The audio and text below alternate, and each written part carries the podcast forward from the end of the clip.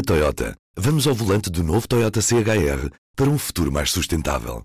Se esse também é o seu destino, escolha juntar-se a nós. O novo Toyota CHR, para além de híbrido ou híbrido plug-in, incorpora materiais feitos de redes retiradas do mar. Assim, foi pensado para quem escolhe ter um estilo de vida mais ecológico e consciente. Cada escolha conta e escolher o novo Toyota CHR é ir mais além pelo planeta azul. Saiba mais em toyota.pt. Do Jornal Público, este é o Soundbite. Ruben Martins. Viva Helena Pereira! Olá, viva! E viva quem nos está a ouvir. Hoje, quarta-feira, vamos ao som do dia. É um som de Hugo Soares, do PSD. É que nós sabemos a posição de Pedro Nuno Santos de nacionalizar tudo o que é privado. E agora sabemos que também quis brincar, depois de brincar aos aviões, pelos vistos quis brincar aos correios, com o nosso dinheiro.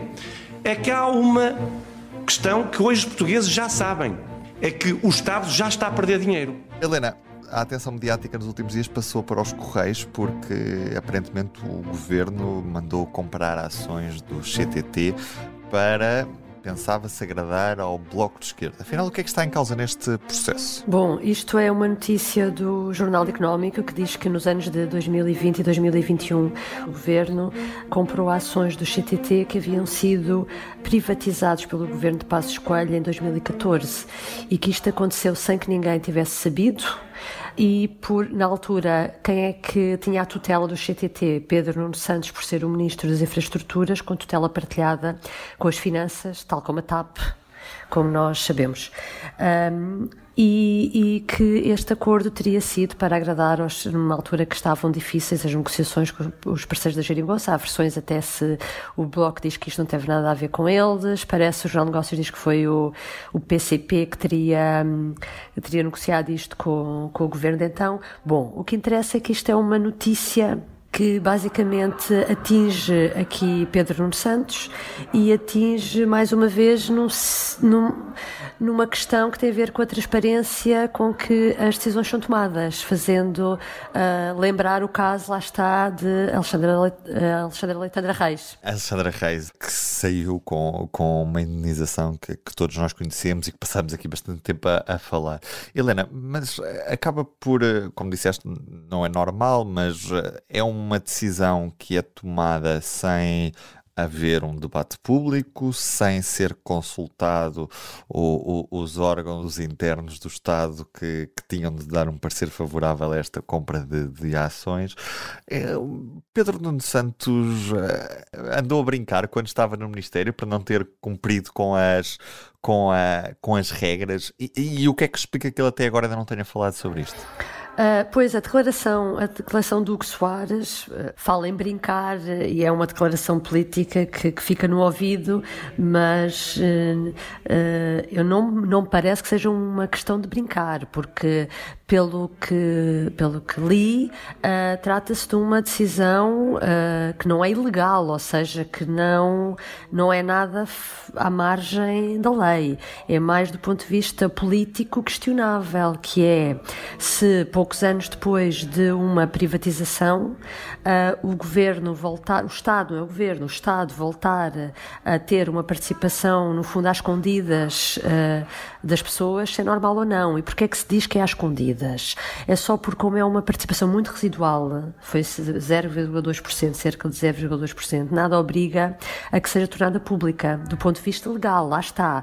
Do ponto de vista da, da gestão política, das orientações, políticas, é normal que uma, um assunto desses tivesse sido debatido publicamente, porque estamos a falar, o CTT foram, foi uma das várias empresas que foram privatizadas pelo governo de Passos Coelho na sequência da, da pressão da Troika.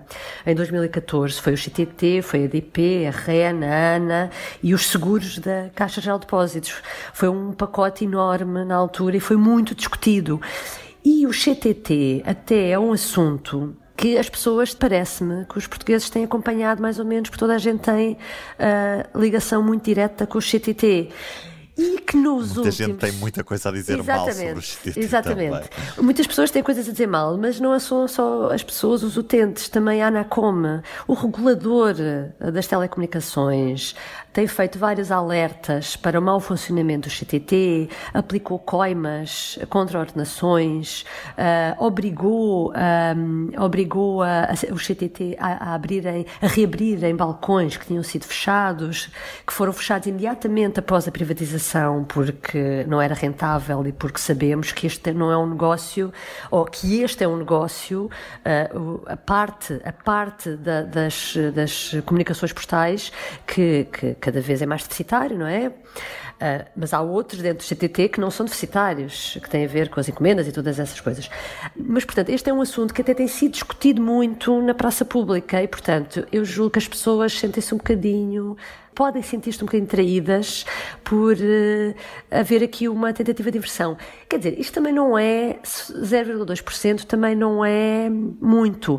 O que não se percebe é se isto era o início de uma tentativa de o Estado voltar a ter um, um controle um bocadinho maior para conseguir negociar, uh, uh, renegociar a concessão noutras, com outras. Um, uh, condições. E, portanto, entretanto, o governo caiu. Ou se era apenas um ceder de exigências, não é? Portanto, estávamos numa fase é de aprovação porque... do Orçamento de Estado. E o governo cai logo a seguir e, portanto, fica sem perceber se isto era um caminho para outra coisa ou não, ou se mais tarde isso então seria tornado público. Estás a perceber? Agora, que não é uma coisa agradável para Pedro Nuno Santos, não é. E eu não percebo, sinceramente, porque é que há este silêncio, porque é que Pedro Nuno Santos. Esta história vem de terça-feira, começou a ser dada pelo Jornal Económico terça-feira terça-feira, hoje é quarta. Eu não percebo qual é a dificuldade que Pedro Nuno Santos tem em vir falar, ele só ganha com isso. Pedro Nuno Santos tem estado muito calado. Hoje quem falou foi pela parte do, do Bloco de Esquerda, Pedro Filipe Soares, que, que, rejeitou ter sido o Bloco de Esquerda a exigir esta compra de, de ações do CTT. Parece que depois o Jornal de Negócios, entretanto, já vai avançar que este acordo foi feito sim com o PCP, Helena. Sim, e portanto hum, também ainda não ouvimos o PCP Mas de qualquer forma, quer dizer, eu acho que aqui é importante é ouvir, é ouvir o governo, o governo os responsáveis do governo na altura.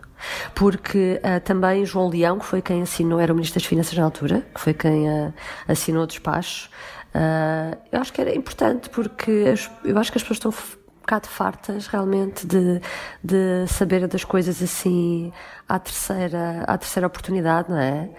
E, hum, e, e, claro que isto está a ser agora, é assim, do, do, ponto de vista de Pedro Nuno Santos, eu percebo que Pedro Nuno Santos agora queixa-se que isto está a ser, um, pode queixar-se de que está a ser aproveitado lá está, pelos adversários políticos para passar ou para tentar vincar a ideia de que Pedro Santos é um radical, que quer uh, nacionalizar tudo o que mexe e que sempre tentou em todas as oportunidades possíveis e imaginárias. Quer dizer, isso também é um exagero, porque estamos a falar, uh, estamos a falar de uma privatização ainda por cima, atenção, que não correu bem.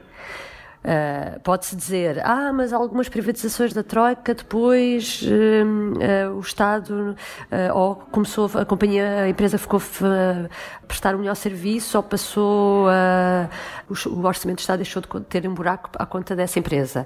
Mas neste caso é unanimemente aceite que o serviço prestado pela empresa privatizada é pior do que aquele que era prestado quando era do Estado.